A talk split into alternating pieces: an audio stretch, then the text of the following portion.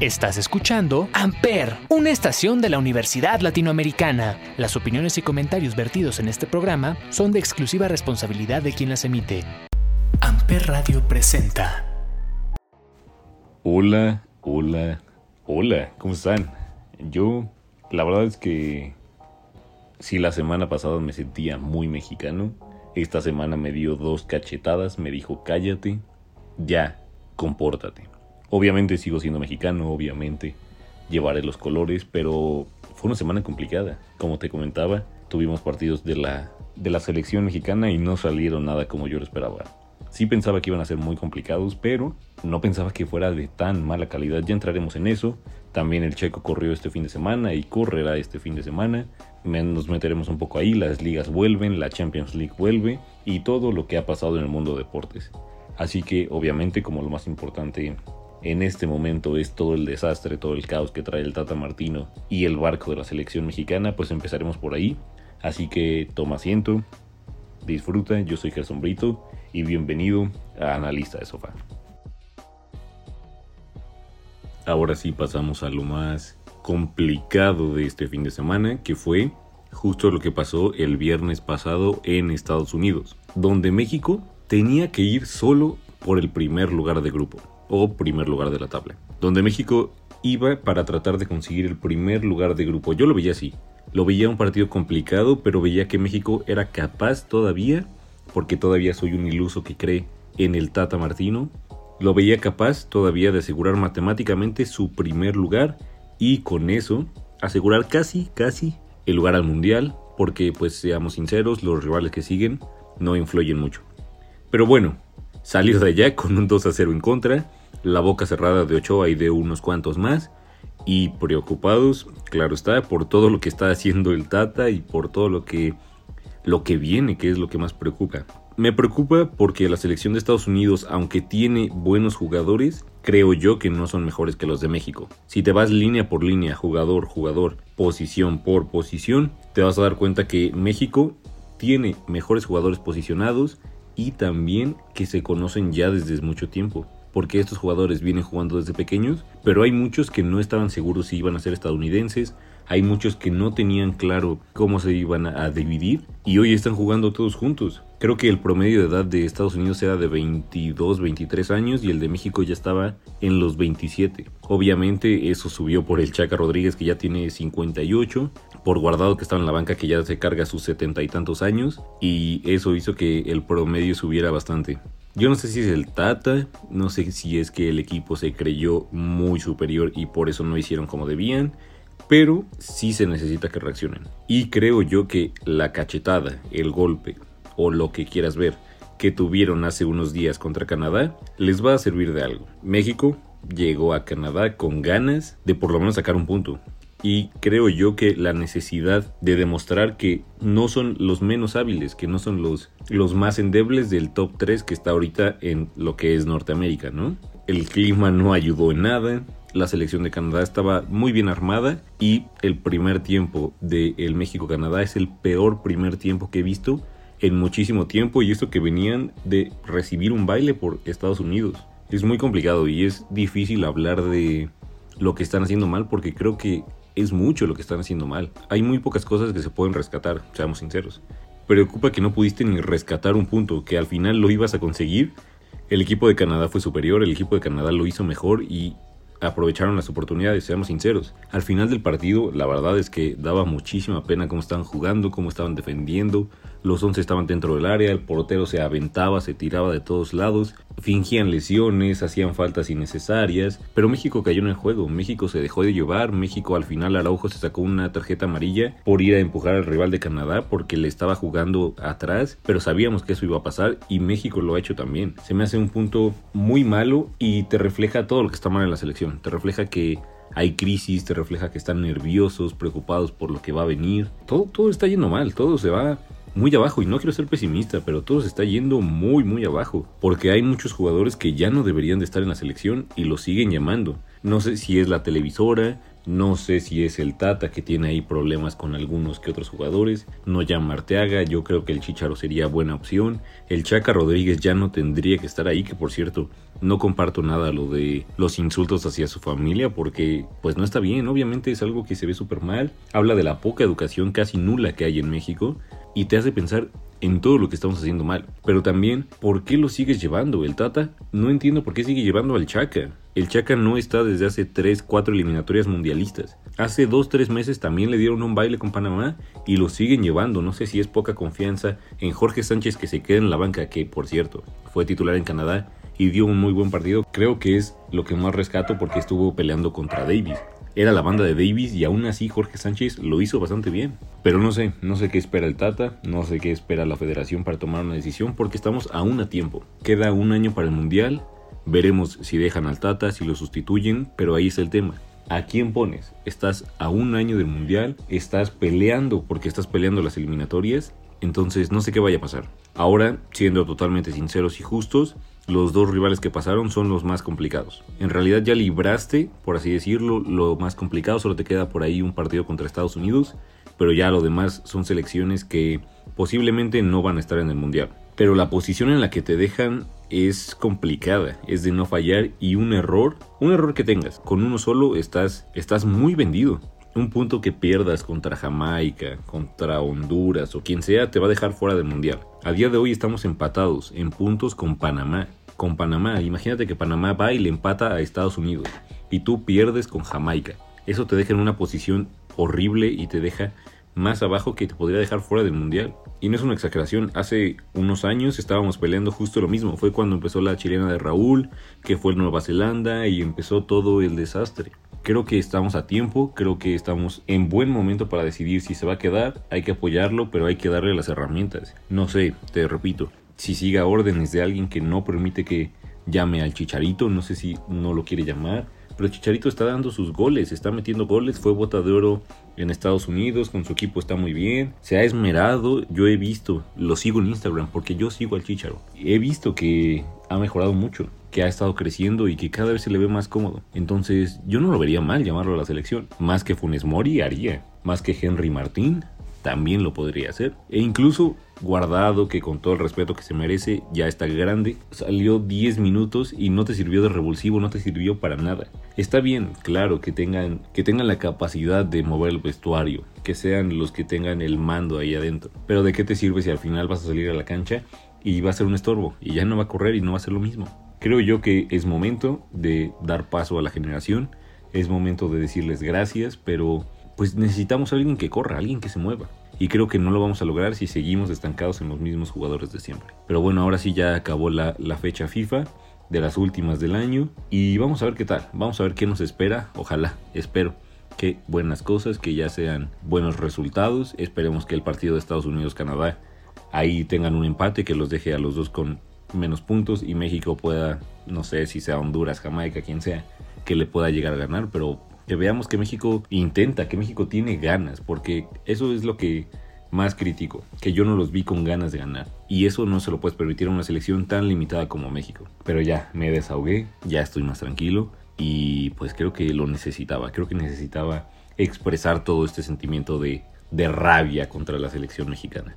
El mexicano que no decepciona y que se está ganando el corazón de cada una de las personas es Checo Pérez, quien este fin de semana en el Premio de Brasil no tuvo su mejor actuación, pero ayudó. Creo que lo importante aquí es que Checo está dando sus puntos, Checo está manteniendo a Red Bull ahí en la punta porque Verstappen y Hamilton están peleando una carrera totalmente diferente. Y él se mantiene ahí, se mantiene atrás de botas, se mantiene queriendo ese tercer puesto global, que la verdad sería un lujo impresionante y sería algo de lo que yo estaría muy orgulloso personalmente. Creo que el año de Checo con Red Bull ha sido muy bueno. Para ser su primer año, ha tenido altibajos obviamente, pero se ha mantenido. Y este fin de semana que van a Qatar, no espero que sea muy diferente. Estaba leyendo en la mañana que este circuito en Qatar es nuevo. Es la primera vez que la Fórmula 1 acepta este circuito y muchos pilotos va a ser el primer fin de semana que los corran. De hecho, casi todos. Solo hay un piloto que ya lo corrió que fue campeón y que regresa a esta Fórmula 1 ya conociendo que es pisar este circuito. Y estamos hablando del gran Checo Pérez, quien ya en su en su antecedente antes de formar parte de la Fórmula 1. Estuvo recorriendo varios países justo buscando la oportunidad. Llegó a Qatar, llegó a pisar este, este circuito y ya lo conoce. Entonces no quiero idolatrar lo demás, no quiero crecer lo demás, pero siento que este puede ser un buen fin de semana. Quizá no lo veamos en los primeros puestos porque como lo demostró Hamilton este fin de semana, es una bestia y el motor que tiene ese Mercedes, la verdad es impresionante. Es muy complicado porque justo entró toda esta polémica.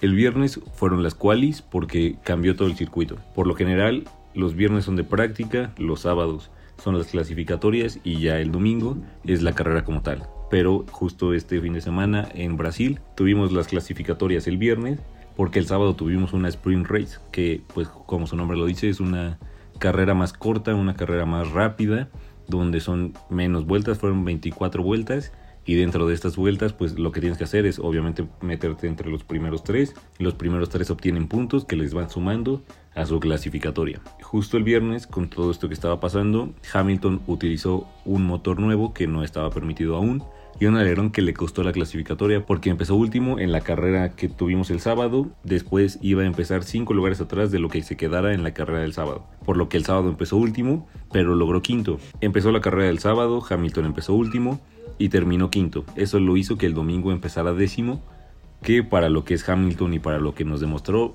no era nada. Fue una carrera casi perfecta de Hamilton y nadie encontraba manera de pararlo. Creo que nadie pudo rebasarlo, solo un piloto, que fue Don Checo Pérez. Porque aquí somos fans número uno del gran Checo Pérez y de todo lo que está logrando. Lo que puedo rescatar de este fin de semana en Brasil es que Hamilton es una locura. Verstappen le está peleando, pero no sabemos si podrá mantener esa, esa ventaja que se recortó mucho este fin de semana y que Checo Pérez está peleando con Botas el tercer lugar, que Botas ya está a nada de salir de Mercedes. Botas ya tiene firmado otro contrato en Alfa Romeo la siguiente temporada, así que ya no lo veremos con Mercedes y obviamente se va a querer despedir en lo más alto que pueda, que va a ser peleando ese tercer lugar. Veremos cómo les va este fin de semana, mañana vuelven las clasificatorias, el sábado tenemos otras clasificatorias y el domingo tenemos la carrera como tal.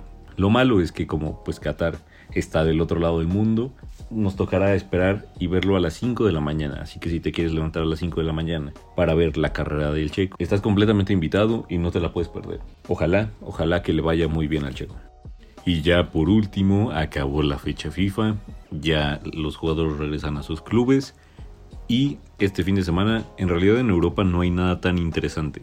Son cruces normales, son cruces que no llaman mucho la atención, vamos a ser sinceros, pero lo que llama la atención es lo que viene la próxima semana, porque ya vuelve la Champions y estamos cerrando ya prácticamente los grupos. En realidad quedan dos fechas, la fecha 5 y la fecha 6, pero desde ahorita podemos darnos cuenta quién está, quién no está, en qué partidos nos tenemos que fijar más, así que te voy a dar un resumen rápido de lo que puedes llegar a ver, de lo que va a ser en mi opinión lo más interesante, así que vamos rápido. Vamos con el martes porque el martes regresa el Barcelona. El Barcelona tiene un partido fundamental contra el Benfica. Porque al Barcelona le quedan dos partidos. Uno de ellos es contra el Benfica y el último que es contra el Bayern Múnich. Por lo que podríamos estar hablando de los últimos puntos que podría sacar el Barcelona en la fase de grupos. Y el Benfica todavía va a competir contra el Dinamo de Kiev, que es muy fácil. Así que en este partido, en el del martes a las 2 de la tarde, está la clasificatoria del Barcelona. Si el Barcelona le logra ganar al Benfica en el Camp Nou, que lo veo sinceramente complicado, pero no lo veo imposible, podría estarse clasificando, podría ganar el duelo directo y pasar. Si pierde, lo más seguro es que se vaya a Europa League y sería la primera vez en toda la historia que veríamos al Barcelona en la Europa League. La verdad es algo que interesa, pero sería un fracaso total para el club. Así que ese partido es muy relevante. También tenemos 11.45 de la mañana, este partido es imperdible. Villarreal contra Manchester United en España. Cristiano Ronaldo ama España. Cristiano Ronaldo hizo lo que quiso en España y por eso no lo veo complicado.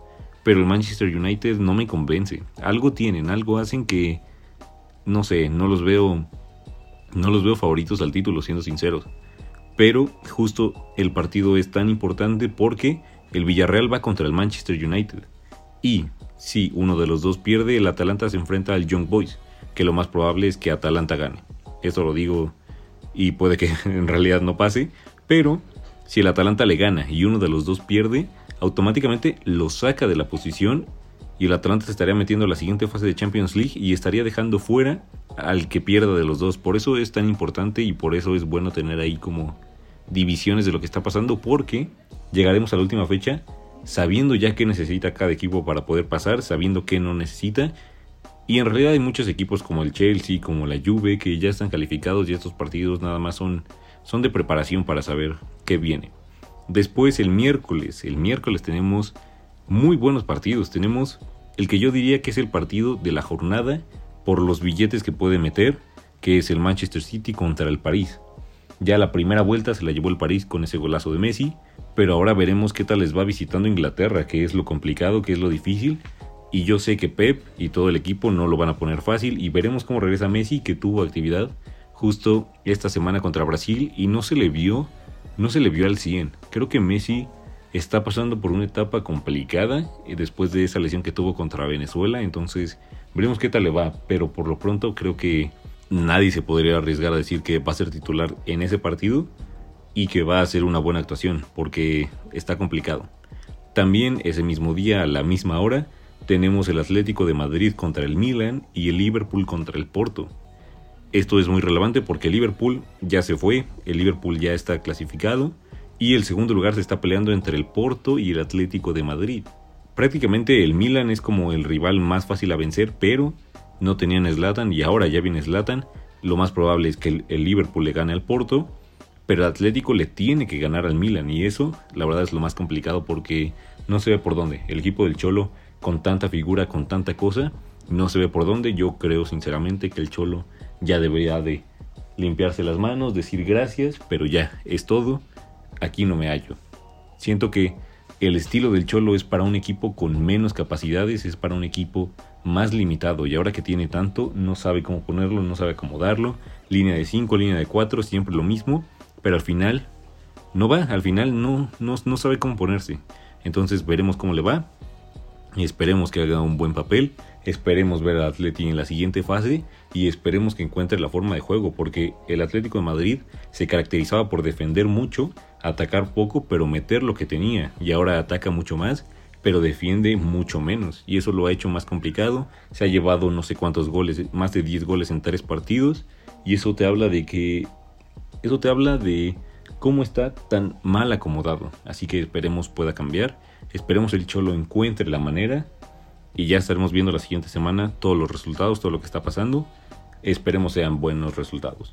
También este fin de semana en la poderosísima Liga MX tenemos el repechaje, donde los partidos más interesantes se encuentran el domingo. Esos partidos pues son a las 5 de la tarde un Pumas Toluca donde Pumas se juega todo, Pumas no tiene nada que perder y Toluca puede ser la decepción del torneo, puede ser la burla si no elimina a los Pumas. Así que es un muy buen partido y después de ese partido tenemos un Monterrey Cruz Azul, que ese, ese sí va a ser un partidazo porque nadie se quiere quedar fuera. El actual campeón se puede quedar fuera en repechaje y eso no se lo puede permitir.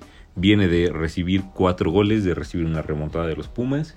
Así que veremos cómo están los ánimos allá en la Noria, veremos qué tal les va en Monterrey y esperemos que sea un muy buen partido de fútbol. También a media semana empezaría la liguilla, pero eso ya lo dejaré para el siguiente capítulo. Por mi parte, sería todo de este episodio de Analista de Sofá. La verdad me siento cada vez más cómodo, cada vez me desenvuelvo mucho mejor y creo que se nota en cada episodio. Espero que les esté gustando, espero que se sientan mucho más cómodos al igual que yo y espero que nos veamos la siguiente semana. Yo soy Gerson Brito, esto fue Analista de Sofá a través de Amper, obviamente. Pásate a ver todos los demás programas porque cada vez somos más programas y cada vez hay más gente que te puede llegar a entretener y divertir. Así que te dejo, cuídate mucho, nos vemos la siguiente semana. Adiós.